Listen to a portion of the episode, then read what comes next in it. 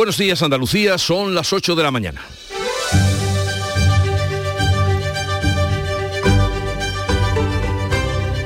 En Canal Sur Radio, La mañana de Andalucía con Jesús Vigorra.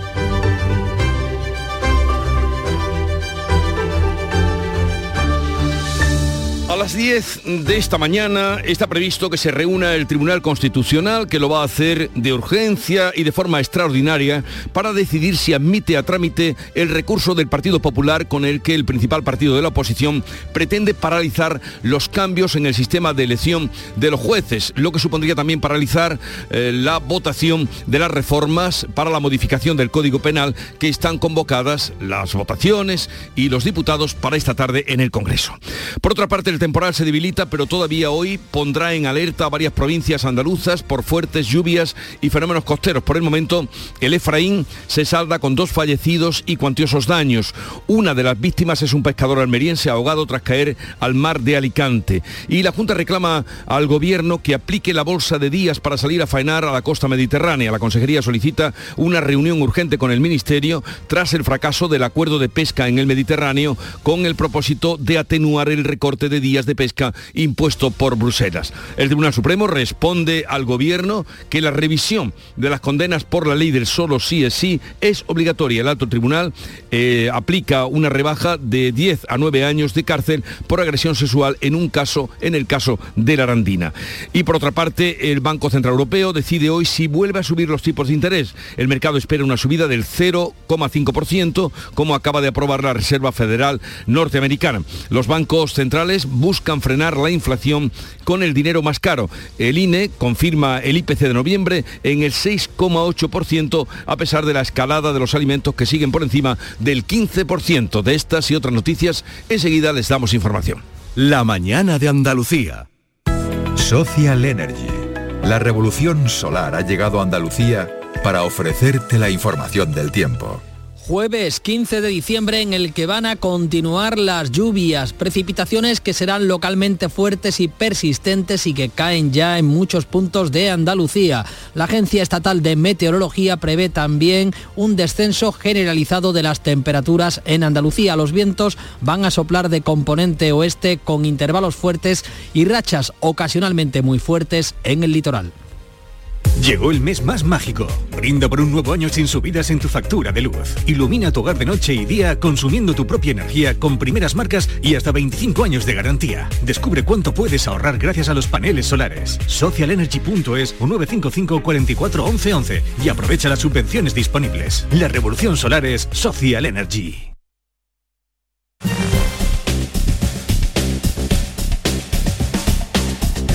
A conocer ahora el estado de las carreteras en Andalucía. Conectamos con la DGT, nos, atiende Alfonso Martínez. Buenos días, Alfonso. Buenos días, hasta ahora en la red de carreteras de Andalucía. Les vamos a pedir tengan precaución en Almería y tráfico lento en la 7, en Enviator dirección en Cádiz. También hay dificultades en Cádiz, precisamente por inundaciones está intransitable la CA 3113 en carretera al portal hasta el portal. En Córdoba, circulación lenta en la A4 en el Arcángel dirección Madrid. Y en Málaga hay tráfico intenso con eh, paradas intermitentes en el entorno del Rincón de la Victoria, en sentido a la capital malacitana y también eh, en eh, Fongirola.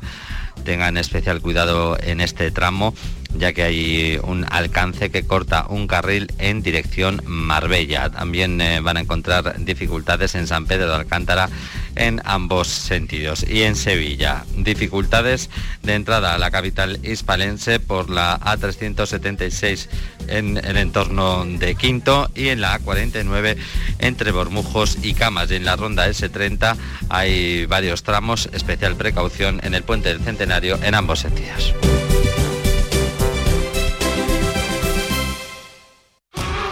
Somos la generación más inclusiva y diversa de toda la historia. Compartámoslo, gritémoslo, démoslo todo, sintámonos orgullosos.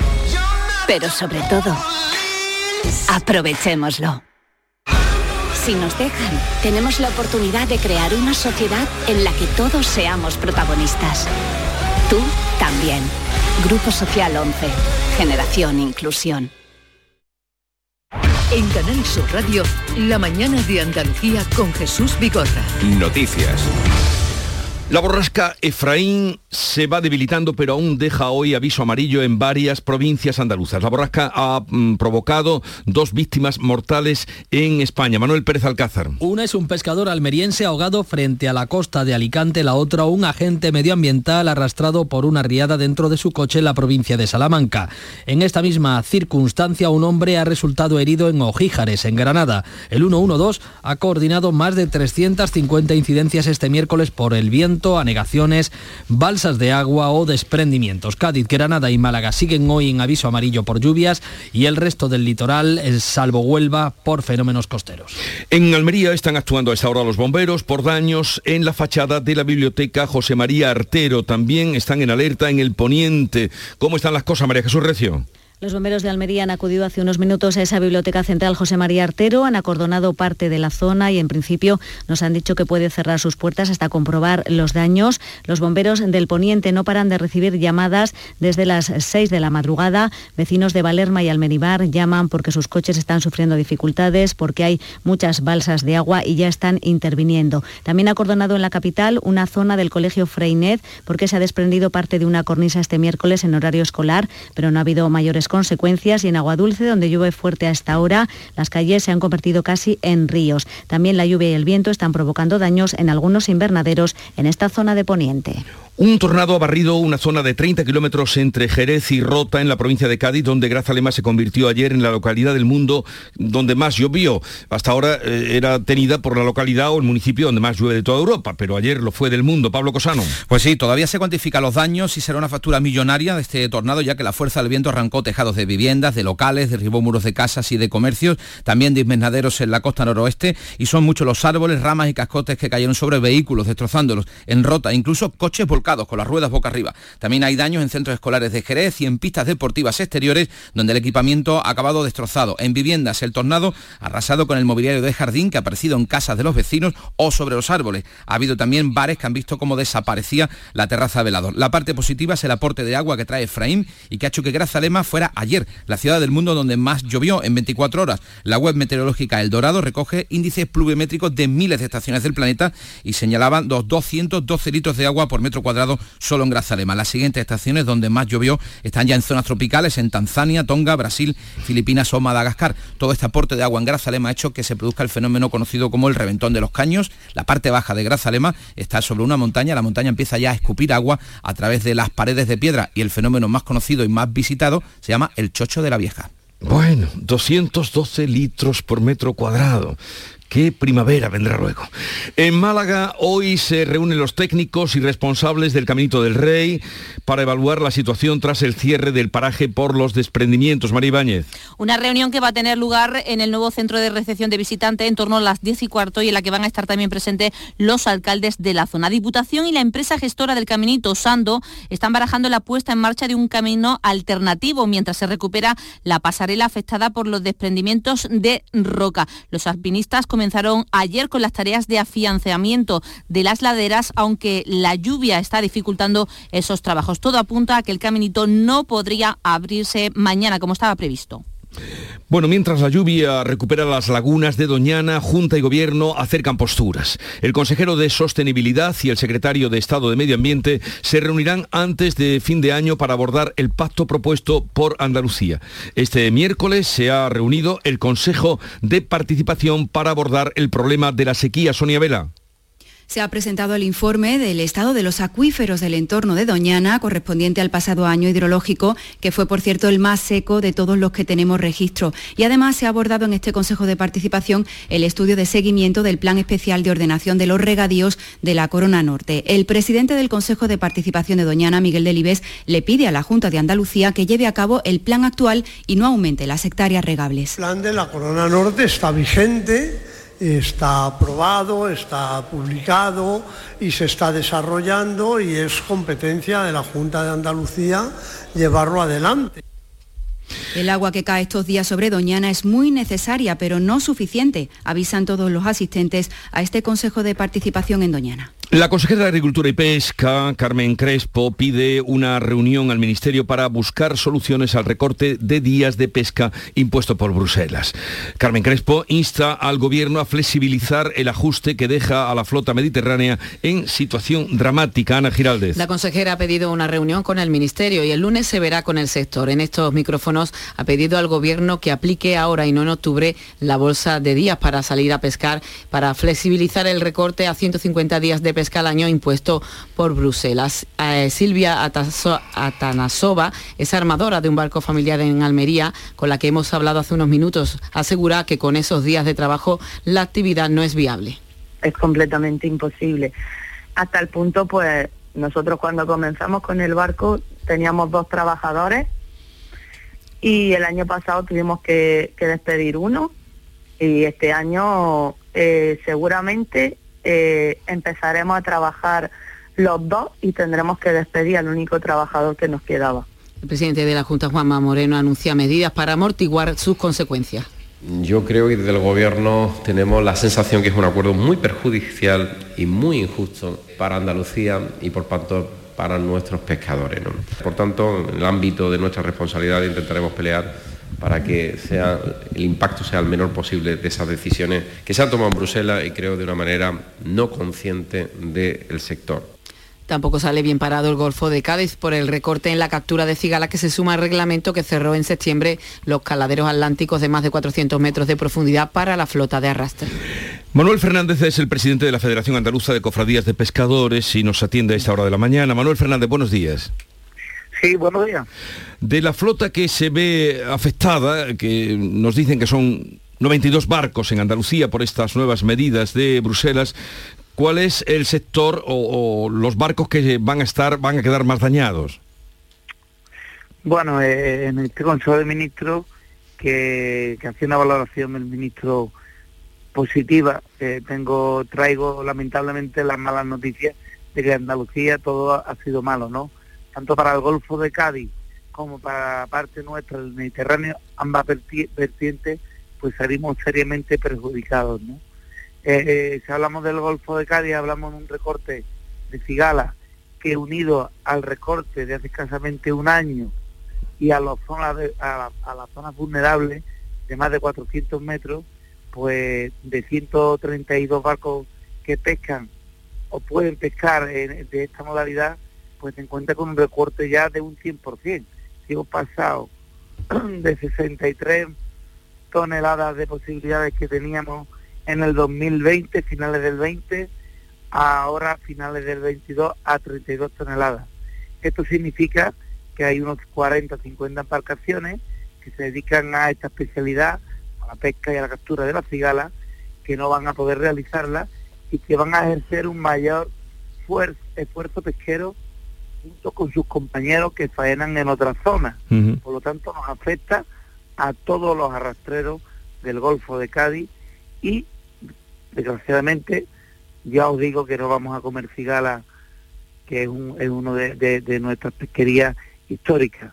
Si hablamos del Mediterráneo, pues con este 7%, aunque aunque lo quieren maquillar con unos descuentos del y medio con una serie de, de, características y, de soluciones que dan, eh, desde, desde, finales del, desde finales del 20 al día de hoy nos encontramos ya con un 30% de descuento en días de pesca de mar. Eso significa que estamos por debajo ya de los 150 días a, eh, a 150 días de pesca anuales. Esto ya la pesquería se convierte inviable.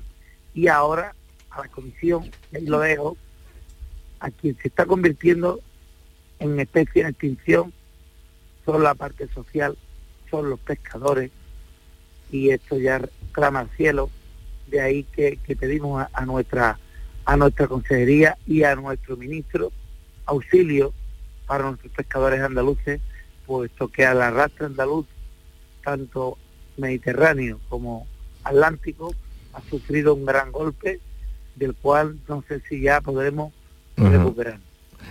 Desde luego, el planteamiento, la situación que usted nos expone es eh, tremenda, es eh, demoledor eh, el asunto como está. Pero esta petición que quiere hacer que hacía ayer desde aquí la consejera de Agricultura y Pesca de que no sea octubre, sino ahora cuando se pueda salir a, pescar, esto beneficiaría, o sea, cambiar la bolsa de días para salir a pescar, esto cambiaría al menos la situación en este momento.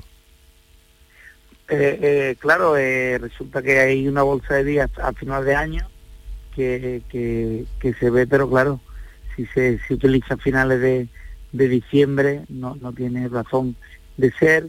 Y bueno, de todas maneras hay un compromiso por parte del Ministerio de vernos la primera quincena de enero ya para intentar de alguna manera, como te digo, maquillar ese número de días ya, estamos, ya estamos rascando, estamos rascando estos 10 días, 12 días más de, de, de, de, menos actividad, hablando en el Mediterráneo, ¿no? Sí. Que claro, que el oyente dirá, bueno, 10 días, 8 días, eso de... Bueno, pues que estamos ya muy por debajo del umbral, del mínimo necesario para poder subsistir.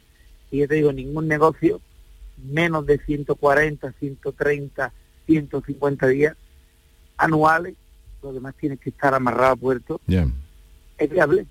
Y, y, además, no solo la empresa, que también, sino te hablo por la parte social, de los el trabajador que puede, puede trabajar cinco meses al año y vivir de cinco meses al año. Es imposible, no queremos, no queremos nada más que se tiren de los informes científicos que son la mitad erróneos y no están actualizados, está más que demostrado. La última ha sido con en la merluza sur, en el mes de octubre dieron marcha atrás y dieron un 86% más de posibilidad de pesca cuando se dieron cuenta que llevaban años castigando a los pescadores por utilizar datos erróneos y bueno, la política pesquera común se ha olvidado de la parte social. Bueno, pues Manuel Fernández, eh, presidente de la Federación Andaluza de Cofradía de Pescadores, gracias por estar con nosotros. Ojalá y a través de lo que ahora se pone en marcha desde la Junta, el Gobierno, se pueda remediar en algo la situación que usted plantea, que la verdad es que es bastante, eh, bastante deficitaria, se mire por donde se mire. Un saludo y mucha suerte. Venga, pues nada, a seguir, que no nos queda otra. La mañana de Andalucía. La vida es como un libro y cada capítulo es una nueva oportunidad de empezar de cero y vivir algo que nunca hubieras imaginado. Sea cual sea tu próximo capítulo, lo importante es que lo hagas realidad. Porque dentro de una vida hay muchas vidas y en Cofidis llevamos 30 años ayudándote a vivirlas todas. Entra en cofidis.es y cuenta con nosotros. ¿Nos vamos? Sí, espera, que quiero escuchar la fecha ganadora en el último sorteo de mi día de la 11. 14 de marzo de 1995. El día que salí de cuentas. María, qué memoria. Qué va, pero hay fechas especiales que no se olvidan. Y más si te toca uno de los miles de premios que cada lunes y cada jueves puedes conseguir con mi día de la 11. ¿Y cuándo dices que naciste tú? a todos los que jugáis a la 11, bien jugado. Juega responsablemente y solo si eres mayor de edad. En cofidis.es puedes solicitar financiación 100% online y sin cambiar de banco. O llámanos al 900 84 12 15. Cofidis, cuenta con nosotros. En Canal Sur Radio, la mañana de Andalucía con Jesús Bigorra. Noticias.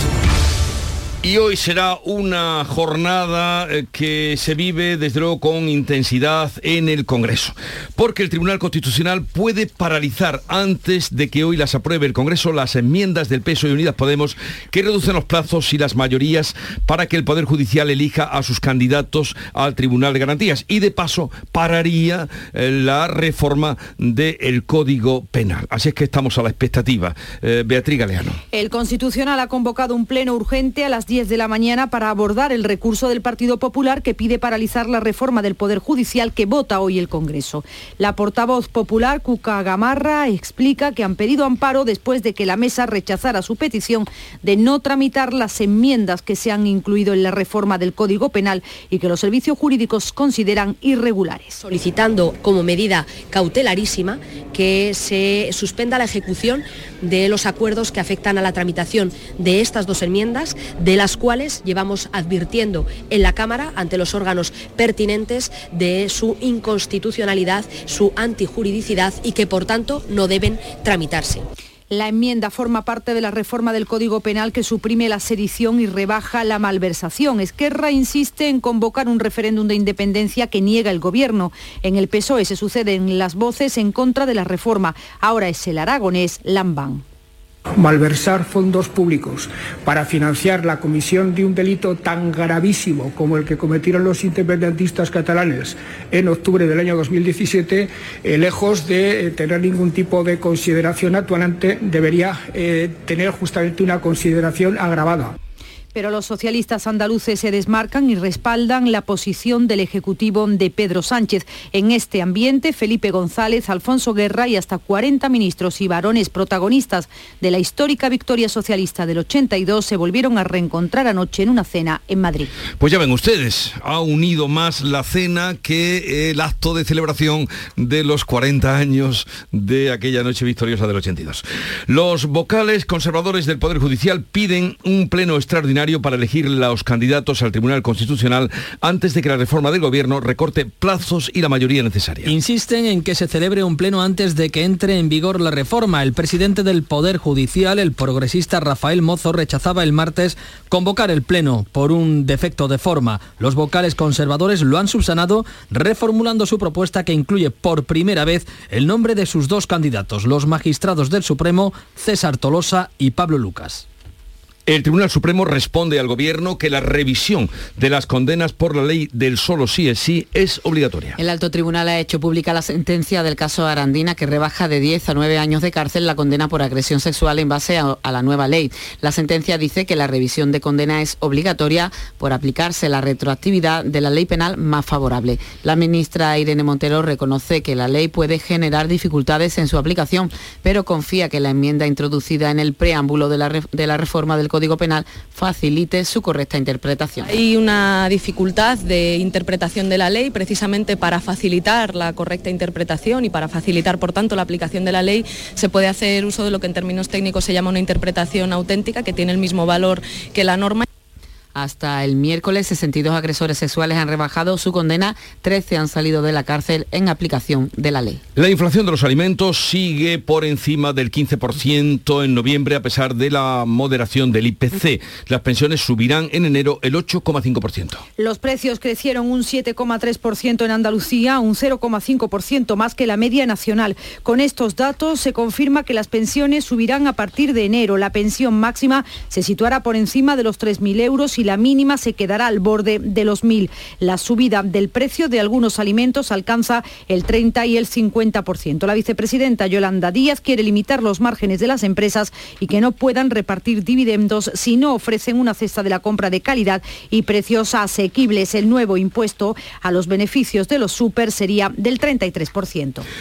La COE rompe relaciones con el Gobierno tras la propuesta de que la Inspección de Trabajo retome el control de los despidos colectivos. La patronal pide una rectificación de la enmienda pactada por el Ministerio de Trabajo y Bildu. El presidente de CEPIME y vicepresidente de la patronal, Gerardo Cuerva, advierte que, de lo contrario, no volverán a negociar la subida de pensiones, el salario mínimo o el nuevo estatuto del becario. Yo creo que saltarse algo que viene siendo una infraestructura que decimos de las más importantes en nuestra historia, en nuestro país, que es el diálogo social, y despreciarlo a ese, a ese nivel, pues creo que, que realmente es un momento de tristeza. Eh, yo creo que ojalá haya una rectificación por parte del Ministerio de Trabajo en este caso.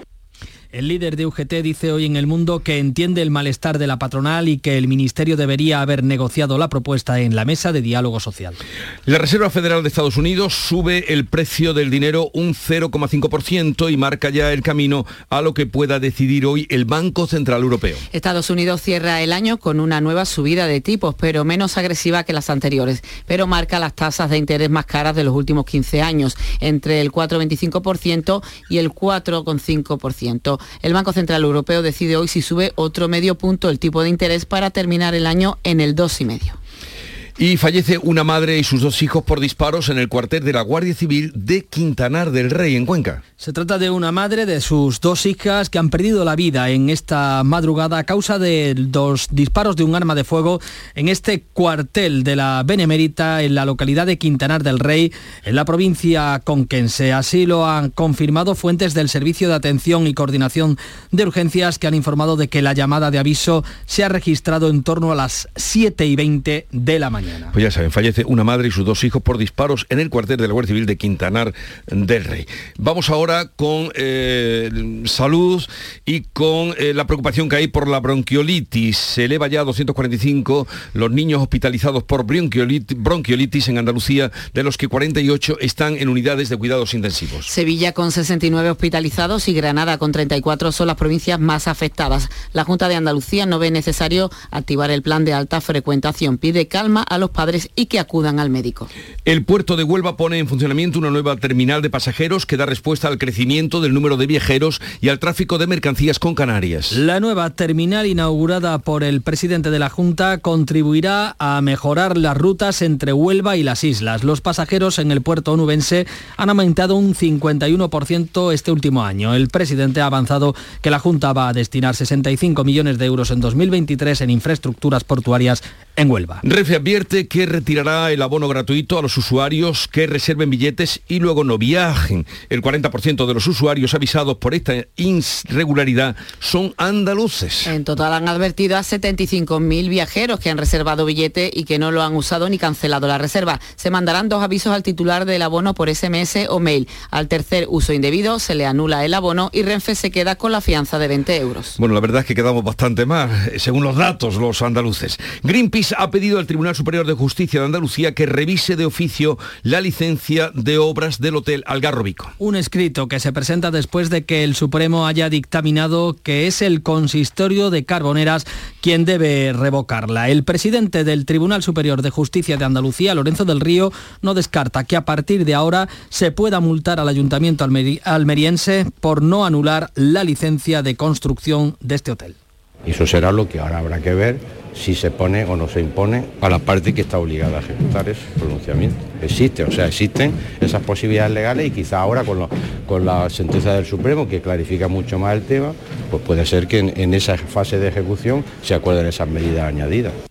Concluye la extracción de petróleo del OS-35, el buque hundido desde finales de agosto frente a las playas de la línea. Los buzos han aspirado del interior otros 3.000 litros residuales y ya solo queda desmontar la sección de la caseta del puente. A partir de enero llegarán cuatro buques a las aguas del Peñón para retirar el casco. La Unión Europea y Reino Unido reactivan hoy los contactos al máximo nivel para resolver el protocolo norirlandés para el Brexit. El gobierno de Boris Johnson incumplió lo dispuesto y originó una disputa con la Unión Europea. El nuevo primer ministro, Rishi Sunak, retoman retoma las conversaciones. En Gibraltar son optimistas sobre un posible acuerdo. Ana Torregrosa. Pues los eh, ministros de Asuntos Exteriores de España, José Manuel Álvarez, y el del Reino Unido, James Cleverly, se reunieron en la tarde de ayer para hablar sobre las futuras relaciones con Gibraltar tras el Brexit. Álvarez ha confirmado que España mantiene en su propuesta global el despliegue de frontes junto a Policía Española para realizar los controles fronterizos de entrada durante el eh, periodo inicial de cuatro años. Tras este encuentro en el que participó de forma telemática el ministro principal de Gibraltar, Fabián Picardo, se ha mostrado optimista respecto a las posibilidades de que se alcance un acuerdo que cierre finalmente un tratado sobre el piñón. Sin embargo, ante la falta aún de ese acuerdo, el gobierno español ya anunciaba esta semana la ampliación por un año más del régimen transitorio en el ámbito laboral para los trabajadores que se ven afectados por el Brexit. Eso, según el alcalde de la línea, Juan Franco, no es lo ideal porque evidencia que no hay un acuerdo, pero supone un respiro porque al menos durante 2023 derechos como la prestación por el desempleo para los trabajadores que cada día se desplazan a Gibraltar, pues están garantizados. Tenemos nuevas de ese suceso que ha ocurrido dentro de una casa cuartel de Quintana del Rey en Cuenca. Sí, según apuntan ya algunos medios de comunicación, eh, las víctimas, recordamos, una madre y sus dos hijas.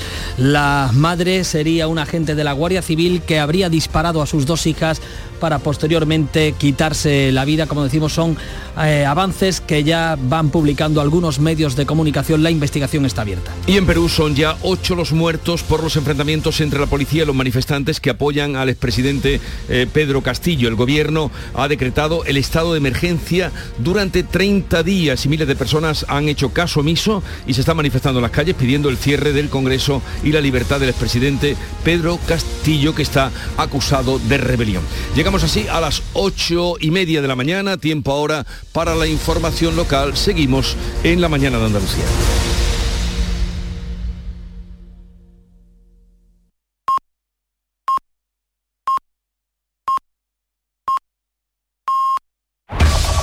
En la mañana de Andalucía de Canal Sur Radio. Las noticias de Sevilla. Con Pilar González. Hola, buenos días. La borrasca se va debilitando tras dejar más de un centenar de incidencias en las últimas horas, aunque hoy sigue lloviendo. En los hospitales sevillanos hay 68 niños ingresados y el por bronquiolitis y el ayuntamiento inicia todos los trámites para construir un nuevo barrio donde estaba la fábrica de Cruz Campo. Enseguida los detalles, antes el tráfico. Un accidente en la autovía de Utrera a la altura de Conde Quinto provoca a esta hora un kilómetro de retención en sentido Sevilla también hay retenciones en la entrada a la ciudad de dos kilómetros por la autovía de Huelva y por obras hay retenciones en la entrada por la avenida de Jerez en el Centenario 3 en sentido Huelva. Y en cuanto al tiempo, lo dicho, se esperan precipitaciones que pueden ser localmente tormentosas y persistentes. Se abren claros al final del día, sopla viento del suroeste, las temperaturas empiezan a bajar. Está previsto alcanzar 17 grados en Lebrija y Sevilla, 16 en Écija, 14 en Morón, a esta hora 13 grados en la capital. ¿Sabías que Rica es para todos los públicos? Ven, aprovecha las ofertas de este mes y compra como un profesional. Envíos gratis a partir de 50 euros. Estamos en el Polígono Industrial Aeropuerto y en solarrica.com. Compra sin salir de casa. Vive la Navidad más nuestra en Supermercados Más. Hasta el 31 de diciembre llena tu mesa de Navidad con ofertas como el langostino cocido categoría 40-60 por 7,99 euros el kilo. Más de mil ofertas y los mejores frescos preparados a tu gusto en tus Supermercados Más y en supermercadosmás.com. Abríguese y luzca este invierno con Peletería Lonus, Sevilla. En Peletería Lonus tendrá todo tipo de prendas y pieles a precios inmejorables. Descubra nuestras chaquetas de piel desde solo 69 euros. Arreglamos, transformamos y confeccionamos a medida con la mayor calidad. Estamos en Méndez Núñez 10, ahora con horario ininterrumpido de 10 a 8 y media. Peletería Lonus, más de 20 años a su servicio. La borrasca sigue dejándose sentir en la provincia de Sevilla, más debilitada, pero todavía puede haber tormentas localmente intensas y persistentes. Lo mejor es que el agua embalsada ha subido un 6% desde la semana pasada. También se han producido incidencias, un total de 150 en las últimas horas. Se han registrado inundaciones en Marchena, en Écija, en Dos Hermanas, Carmona, también en Alcalá de Guadaira, La Rinconada o Morón. En materia de salud, 68 niños están ingresados en hospitales sevillanos por bronquiolitis, 20 están en la UCI. La consejera de Salud, Catalina García, hace un llamamiento a la tranquilidad y a los padres que acudan al médico que acudan al sistema sanitario cuando tienen sintomatología respiratoria que ellos ya no pueden controlar, porque hay otra que ellos pueden controlar asistiendo a sus pediatras, pero si no, ahí están eh, los hospitales para atenderlos. La capital tendrá un nuevo barrio con 2.000 viviendas, 900 de ellas de VPO y 70.000 metros cuadrados en zonas verdes. Estará en los terrenos de Cruz Campo, en la Avenida de Andalucía. Las obras de reurbanización comenzarán en el primer trimestre del próximo año. El alcalde Antonio Muñoz satisfecho porque el proyecto comienza a andar. Será una realidad en primera instancia con el proyecto, repito, de urbanización, con esos 9,8 millones de euros que se ejecutarán a lo largo del 2023 y posteriormente seguirá la siguiente fase de la zona verde, los equipamientos y demás elementos que se contienen como el caso de las viviendas. Hoy va a haber una manifestación silenciosa por la tarde en Palomares, convocada por la familia y amigos del joven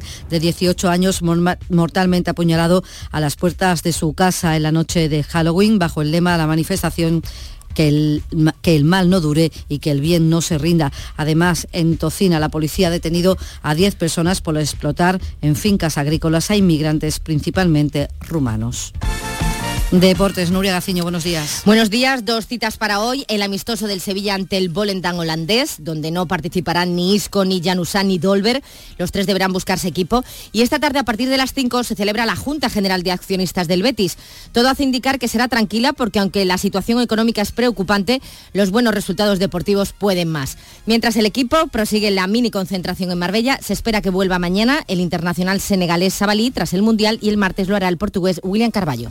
Gracias, Nuria. Les contamos también que ya se está ofreciendo en Sevilla el servicio de la línea Alzheimer. Cualquier paciente, familiar o cuidador puede llamar al 953 00 30 para resolver dudas sobre la enfermedad. Es una reivindicación histórica de las asociaciones. Y hoy se inaugura en la Plaza Nueva la Feria de Artesanía Creativa hasta el 5 de enero y en Ginés el Mercadillo Navideño Medieval. A esta hora tenemos 12 grados en Marchena, también en Isla Mayor, 13 en Sevilla.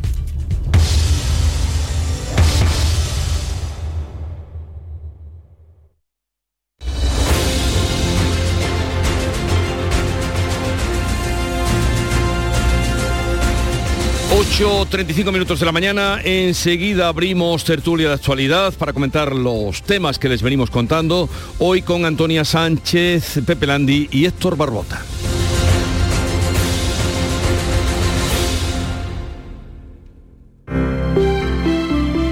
Buenos días. En el sorteo del cupón diario celebrado ayer, el número premiado ha sido 41.736, serie 31. Hoy, como cada día, hay un vendedor muy cerca de ti repartiendo ilusión. Disfruta del día. Y ya sabes, a todos los que jugáis a la 11, bien jugado. La mañana de Andalucía con Jesús Vigorra te invita a disfrutar de los gozos de diciembre, la programación especial de Navidad que ha preparado la Fundación Cajasol y a conocer toda la actividad de la institución. La mañana de Andalucía con Jesús Vigorra. Este viernes, edición especial desde la Fundación Cajasol, con la colaboración de la Fundación Cajasol. Montepío, ¿en qué podemos ayudarle? Quería saber si mi seguro de salud tiene cobertura fuera de Andalucía. Claro que sí, en toda España. Y si viaja al extranjero, cuenta con asistencia en caso de urgencia. Con la garantía de Adeslas, entidad reaseguradora de los productos de salud de Montepío. Visite montepíoconductores.com. Montepío, lo tiene cubierto. En Canal Sur Radio, por tu salud, responde siempre a tus dudas. Hola, hoy es el día de la obesidad. Según los especialistas, uno de los mayores problemas de salud pública de nuestro tiempo, por las consecuencias que tiene. Hoy dedicamos el programa a este asunto, siempre contando con los mejores especialistas en directo y con tus preguntas. Envíanos tus consultas desde ya en una nota de voz al 616-135-135. Por tu salud, desde las 6 de la tarde con Enrique Jesús Moreno. Más Andalucía, más Canal Sur Radio. Llegó el mes más mágico. Brinda por un nuevo año sin subidas en tu factura de luz. Ilumina tu hogar de noche y día consumiendo tu propia energía con primeras marcas y hasta 25 años de garantía. Descubre cuánto puedes ahorrar gracias a los paneles solares. Socialenergy.es o 955 44 11 11 y aprovecha las subvenciones disponibles. La revolución solar es Social Energy.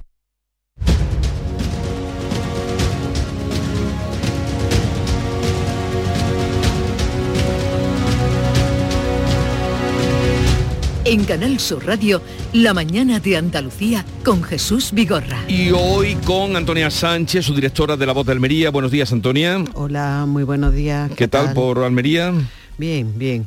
Un poquito lluvioso, y, pero viene muy bien. Bueno, viene bien por, toda Andalucía, si no viene eh, con estropicio como ha ocurrido en algunos en algunas zonas, ¿no? Sí, sí. Eh, Eh, bueno, saludamos también a Pepe Landi, que es el redactor jefe de La Voz de Cádiz. Buenos días, Pepe. Hola, muy buenos días, ¿qué tal? ¿Y por Cádiz qué tiempo hace hoy? Pues igual, eh, las lluvias intermitentes fuertes, e intensas en algún caso, y a ver si, si sigue lloviendo, pero como decíais, con cierto con cierto orden, que ya no sé si es, demasiado pedir, ¿no? Que llueva, que llueva la carta y que llueva. que llueva, que llueva con orden, que llueva por la noche. Ha habido problemas en la madrugada, esta madrugada eh, última no la anterior, por ejemplo en Arcos, fue una noche muy dura. Y, bueno, ahí estamos esperando a ver las escorrentías que nos traen a los, a los pantanos y a ver si las reservas crecen un poco. Y me acompaña aquí en los estudios de Canal Sur Radio en Sevilla, Héctor Barbota, delegado del Sur Ideal en Sevilla. Buenos días, Héctor. Hola, buenos días. Eh, tú estarás muy contento, muy feliz. Yo estoy expectante. Expectante. ¿Tienes ya los billetes para ir a Doha? Eh, no, no los tengo, pero no te creas que no me lo he pensado. pero ya descartado. Eh, lo he descartado porque no, es muy difícil conseguir entradas. Bueno, Héctor Barbota es argentino, se le nota por su acento, pero eh, es además, eh, está viviendo los mundiales muy intensamente y entonces ya ha, desistido ir a, eh, ver la final. tuve un ataque de locura el, martes por la noche, me puse a ver billetes, pero lo difícil es, vamos, para empezar que es un dineral irse eh, es, complicado que te dejen entrar si no asegura que tienes alojamiento y luego llegar ahí ver si consigues una entrada y vamos, mi, mi, familia, mi compañera sobre todo, es, muy comprensiva conmigo, pero hasta cierto punto, ¿no? Porque eh, la, posibilidad de encontrar entrada, ¿lo miraste o no? Eh, no, no, no, estoy viendo billetes solamente. Tú billetes primero para plantarte allí. plantarte allí. Pero vaya que no que fue, un, que fue un momento de, de, euforia que me duró nada 10 minutos, ¿eh? no, no, tampoco fue nada serio. Un, arrebato Exactamente, pasajero. Un, arrebato, Bien, eh, hoy estaba previsto que se consumara la reforma del Código Penal, pero a esta hora de la mañana, 8.40, eh, estamos pendientes, está todo el mundo pendiente de lo que decida en esa reunión eh, que va a tener de urgencia extraordinaria el Tribunal Constitucional. Eh, nos referimos a la reforma del Código, se votaría esta tarde, que contemplaba mm, la reforma del Código Penal, pues sería eh, suprimir la sedición, como todos saben, porque llevamos ya muchos días hablando de esto, modificar la malversación y eh, la enmienda del gobierno que buscaba desbloquear el constitucional. Y aquí que el constitucional ha dicho que, bueno, que va a tener una reunión a raíz de que la presentación que ha hecho pidiendo recurso de amparo ante el constitucional del Partido Popular y se ha convocado una reunión para las 10 de la mañana todo este... Puedo contar más cosas, pero en fin, no sé si lo he sintetizado. Eh, ¿Cómo lo veis? Eh, que, no sé, que os despierta esta situación. Pues hay, hay, varias... Eh, creo que tiene varios enfoques la, cuestión. la primera es que mm, estamos en un momento de, mm, creo yo, de profundo deterioro institucional en el que me parece que, eh, es posible encontrar responsables y culpables en, todos lados, ¿no? Donde, uno mire está mal hecho, ¿no? Empezando por un constitucional que tiene una mayoría vencida. Eh, siguiendo por, un gobierno que, eh, que va a plantear una, una, reforma que, que, está mal explicada y cuanto más la explican peor se entiende, ¿no? y, y, en tercer lugar, que me parece que partimos hace mucho tiempo de, eh, desde que está este gobierno, eh, de un discurso en el que este gobierno era, eh, se le decía que era ilegítimo, que el propio gobierno con, algunos de sus actos ha alimentado ese discurso de la ilegitimidad y que estamos llegando a un momento de deterioro del que creo que no va a ser muy, muy fácil salir. Mm, yo, yo estando completamente de acuerdo con Héctor, mm, que es eh, una situación de deterioro mm, casi generalizada y bastante grave. Tengo la, esperanza de que el, Consejo General del Poder Judicial, el Tribunal Constitucional, sean los últimos, en este caso los últimos frenos, aunque son unos sistemas de frenos muy cuestionados también y de los que tenemos derecho a sospechar desde el momento en el que siempre se nos presentan como organismos que tienen mayorías conservadoras y mayorías progresistas, ya desde entonces yo ya me, empiezo a descorazonar, digamos, pero mm, aún así con, ese pero mm, que sean el último, el último freno que aporten la coherencia para frenar, bueno, una reforma, unas reformas legislativas que, que, es, que es que no tienen es que no, no, tienen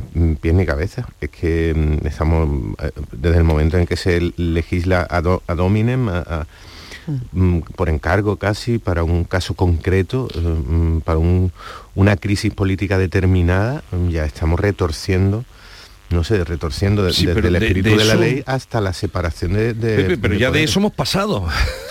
bueno, hemos pasado pero no, sé si nos conviene a todos pensar que es, que es la esencia del conflicto que es el, principio y, quizás sea el fin del conflicto. Y a lo que eh, decía Héctor, por terminar, no sé si, si tenéis la misma sensación, pero me parece que, que mm, e, estos cambios legislativos encadenados mm, han recuperado puede, puede ser una obviedad, probablemente lo sea, pero ha colocado el conflicto político catalán de nuevo cuando han pasado ya cinco años de aquel octubre en el que Cataluña proclamó su, autoproclamó su independencia durante un segundo y medio, em, han pasado cinco años y reaparece con toda la intensidad porque es, el, es la crisis que está detrás de esta crisis, es el origen de esta crisis eh, el, gobierno de Pedro Sánchez quiere adaptar la legislación para intentar suavizar eh, la, relación con unos independentistas y unos secesionistas que, son insaciables y que no se van a parar aquí y que ya han vuelto a plantear, si alguna vez dejó de plantearse, la realidad de la consulta, del referéndum, de la votación. Mm, y me parece que, que, estamos otra vez ante un conflicto que nos va a acompañar durante, bueno, a una generación, a dos generaciones enteras han pasado cinco años como cinco minutos y estamos en el, punto de partida. Bueno, yo la verdad es que mm, querría calificar esto de, inaudito si no fuera porque ya eh, pocas cosas van quedando que, resulten inauditas, ¿no? a, fuerza de, situaciones que estamos viviendo mm, que, que no nos podíamos imaginar. La semana ya sabíamos, porque eh, antes de que empezara esta, esta semana em, tan intensa eh, desde el punto de vista eh, parlamentario, mm, ya sabíamos que iba a ser muy trepidante. Yo creo que lo que no, nos podíamos esperar es que el final Em, eh, iba, iba, a tener esta otra vuelta ¿no? con, esta convocatoria hoy del, Constitucional, con el recurso del PP y bueno, esta convocatoria del, Constitucional. Mm, de alguna manera, eh, salvando, salvando, bastante el, contexto, pero es verdad, como, como comentaba ahora CPP, que a, mí en, buena parte me recuerda... Em, lo que, lo que sucedió hace, hace eso, unos cinco años con, la situación en Cataluña, ¿no? que, parecía que eh, cada 24 horas teníamos un nuevo giro de guion ¿no? que, nos parecía eh, más eh, cada día más asombroso y estábamos continuamente y ahora está pasando de alguna manera algo similar. Mm, yo creo que, y, en línea con lo que comentaba Héctor al, principio, mm, creo que aquí lo que eh, lo peor de todo mm, es que es esa eh, esa tentación, que es algo más ya que una tentación, eh, de eh, un, poder contra el otro, ¿no? El, poder político, eh, en este caso el legislativo, de alguna manera interfiriendo en el, en el judicial y ahora al contrario, ¿no? y creo que eso es lo que mm, lo, peor, lo peor de todo. Mm, todos los cambios que se quieren, que se quieren introducir, tanto bueno, la supresión de la sedición como, la, como el de la malversación, es verdad que son muy difícilmente digeribles. Eh, pero si se aprueban en el Parlamento, pues bueno, son, son, aprobaciones eh, que, serán, que serán legítimas, pero, pero es verdad que, que es difícilmente digerible. Ahora yo también me cuestiono que Em, se quiera frenar eso em, haciendo eh, con una interferencia del Poder Judicial. ¿no? Yo creo que ahí está, está lo peor de todo. O sea, se, está, se están utilizando la, división de poderes eh, pues, pues para, para para frenar el uno al otro, interferir el uno en el otro. Yo creo que, que eso sí habría que, que merece una reflexión más, más profunda ¿no? de, los, de los actores. Y además, Antonia, porque estamos hablando de órganos que, que están vencidos, es decir, que no que, que, han sobrepasado el, eh, su mandato, digamos, eh, que, que, son órganos que están caducados, que se deberían haber renovado. Eh, yo creo que si nos abstraemos del, del, contenido de lo que se iba a debatir hoy o de lo que se va a debatir, todavía no lo sabemos, si nos abstraemos de, de ese contenido que, que, que no nos gusta a nadie y, a mí el primero que me, que me, escandaliza, porque esto de estar legislando a la carta me parece una, una, barbaridad. Eh, si nos abstraemos de eso, eh, el antecedente que se podría crear cuando un órgano que es verdad que, está es constitucional exactamente es, el, máximo órgano de justicia pero al mismo tiempo es un órgano que ya debería haber sido renovado interfiere en la labor de, un legislativo que a unos les podrá gustar más, a otros les podrá gustar menos, pero que es un legislativo legítimo que ha salido de las urnas, pues el, antecedente que se crea es, es, es, eh, ciertamente muy, muy, muy preocupante. ¿no? Eh, es cierto eh, que tiene que, la, que, el juego de poderes debe funcionar, pero me parece que aquí lo que no funciona es la lealtad institucional y ahí creo que todos los actores, eh, a, todos los actores tendríamos los ciudadanos facturas eh, que pasarle, ¿no? Pues sí, la verdad que... Eh, ¿Y, qué ha podido motivar? Bueno, ha sido la presentación del recurso amparo de, mm. del Partido Popular, lo que ha motivado mm, esta reunión de urgencia para esa mañana a las 10 de la mañana. Sí, yo, ah, digo, cuando pasan estas cosas, que uno siempre tiende a, darle la razón a aquellos actores con, que, con los que uno suele estar ideológicamente de acuerdo, eh, eh, que es lo que uno siempre tiende a hacer, ¿no? Si uno es votante del PP, dice, bueno, el PP actúa bien, si uno es votante del PSOE, dice, no, el PSOE es el que tiene la razón. Eh, yo estas cosas creo que es un ejercicio muy sano, pedirle a la gente que se ponga en la posición contraria, que tenga la empatía con el que piensa diferente, que, que, que un votante del PSOE piense ¿Qué haría él si fuese el PP el que hubiese actuado como actuó su partido? Y a un votante del PP le diría lo mismo. ¿Qué haría usted si fuese su partido el que hubiese presentado un recurso tal cual ante un... Porque me parece que estamos en un momento en el que el mayor servicio que le podemos hacer a este país es eh, dejar de cavar ya trincheras de una vez. Eh, porque mm, si por inercia le damos la razón al que pensamos que piensa como nosotros, al final eh, vamos a llegar a un, clima de deterioro del cual este deterioro institucional eh, no, es la causa, sino la, consecuencia.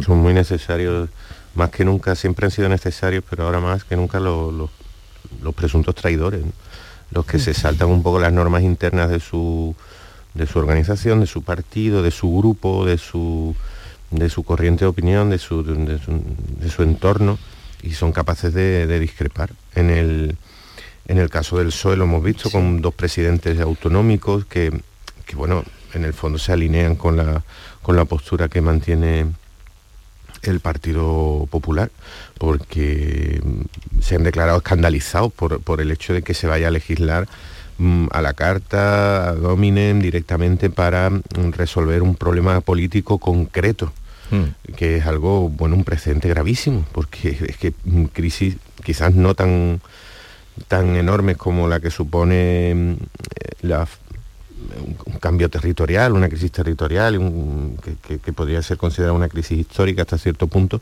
pero crisis política va a haber, bueno, siete el año. Y entonces, mm, si, se va a legislar en cada momento para intentar reducir la pena de, de algún dirigente político con el que te conviene tener una buena relación, mm, en el caso del PP también, por seguir con la línea de lo que decía Héctor, también mm, me gustaría escuchar alguna vez algún dirigente del Partido Popular afrontar que mm, la crisis catalana es terriblemente profunda, larga, eh, seria y hasta cierto punto, mm, yo diría que irreversible y que en algún momento hay que afrontar la necesidad de hacer algún tipo de, de, sesión, de, consultas. Hay que admitir que hay un sector de población en Cataluña, por más que nos pueda parecer eh, pues supremacista, mm, hasta xenófobo o, irritante desde el punto de vista andaluz, pero hay un sector de población que tiene derecho a desear, a querer, a soñar y a plantear otra situación administrativa y que en algún momento habrá que sentarse a, afrontarlo. También me gustaría alguna vez escuchar a algún dirigente del PP mm, asumir que esa realidad existe y que eso no, no se va a, difuminar por, por eh, porque repitamos que la Constitución es el único marco legal, por más veces que lo gritemos, eso no va a desaparecer. A mí lo que me gustaría saber, esta noticia debió llegarle ayer en la cena de la vieja guardia del PSOE. Debió llegar ley porque los periódicos no han cerrado, o sea que, decían que podría ser, que tal, pero no han cerrado con la noticia de que el recurso del PP estaba planteado ante el Constitucional, pero no de que iba a tener esa reunión urgente. Y eso debió conocerse anoche mientras estaba la vieja guardia reunida, que creo que fueron 40. ¿Y tú quieres saber si levantaron las copas y No, no, que me, gustaría saber como a ti y como a Antonia y como a Pepe Landi, cómo recibieron esta noticia que estaba, eh, fíjate que lo que no ha unido ni la celebración del 40 aniversario que no lo unió a, Felipe y a Alfonso Guerra. Eh, eh, eh, pues estaba Solchaga, estaba Solana, el propio Chávez también acudió. el Algunos consejos de ministros, ¿no? Ex consejos de ministros. En, la manduca de, no sé si conocéis ese restaurante de Azagra, ¿lo conocéis? No, yo no lo conozco. ¿Tú, tampoco, Pepe Landi, tú no, lo conoces? No, no, lo conozco. No, sé Me gustaría.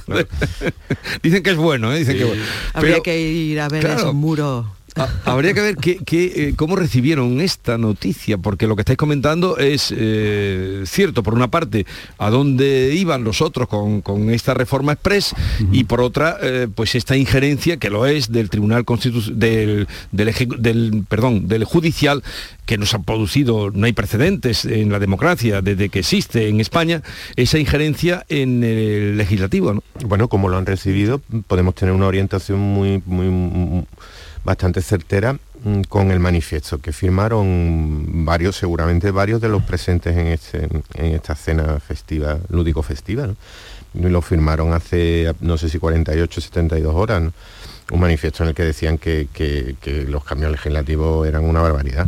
O sea que no, mm, y había, y había exministros, había eh, exconsejeros y bueno, gente con mucho, con mucho peso en el PSOE, porque mm, tanto esta, esta crisis derivada de los cambios legislativos como eh, la, de fondo, que es la crisis catalana, uno de los efectos directos que tiene cada vez que resurge es que entre otros, divide el PSOE por la mitad.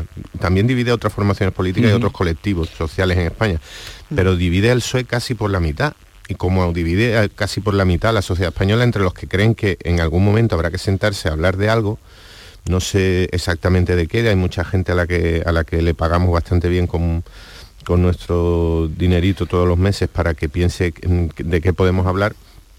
Y lo planteé, pero y los que lo divide por la mitad entre los que piensan que hay que sentarse y los que creen que de aquí no hay que moverse y que no hay ni un ápice que ceder.